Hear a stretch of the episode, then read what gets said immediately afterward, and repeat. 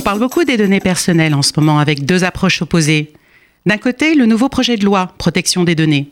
De l'autre, la proposition du think tank de Gaspard Koenig, Génération Libre, qui prône, lui, une marchandisation des données. Il faut savoir que c'est la loi informatique et liberté qui veille depuis 1978 à la protection de nos données personnelles et qui a même créé la CNIL. L'existence de cette loi fait suite à l'apparition en 1974 d'un article Safari ou la chasse aux Français, fuitant que notre administration avait accès grâce à l'informatique à tous les Français en utilisant le numéro de sécurité sociale comme identifiant, sans bien sûr retenir les leçons du passé. Face à une forte mobilisation de l'opinion publique de l'époque, le gouvernement avait été contraint d'abandonner ce projet au profit de la création de la CNIL qui veille à ce jour au respect de la loi de 78. Mais avec l'apparition des nouvelles technologies, cette loi de 78 est devenue obsolète, d'où la nécessité d'une nouvelle loi protection des données. Je rappelle qu'une donnée personnelle, c'est toute information qui permet d'identifier, directement ou indirectement, une personne physique. C'est donc une notion très large. Nous le savons peut-être pas, mais nous laissons de nombreuses traces ou données en naviguant sur Internet.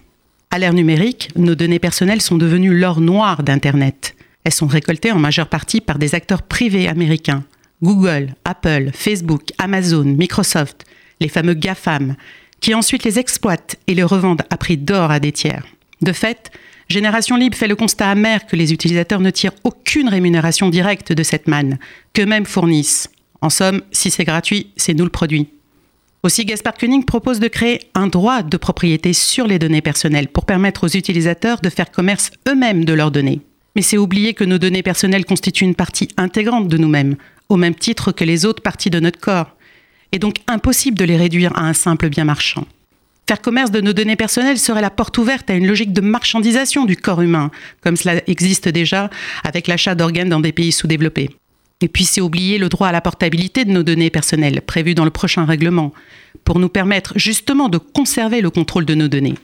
Même s'il est établi qu'il existe une marchandisation de nos données par les entreprises, encourager la marchandisation par les utilisateurs eux-mêmes s'opposerait de fait au droit à la dignité humaine. Pas sûr que ce soit acceptable pour la patrie des droits de l'homme.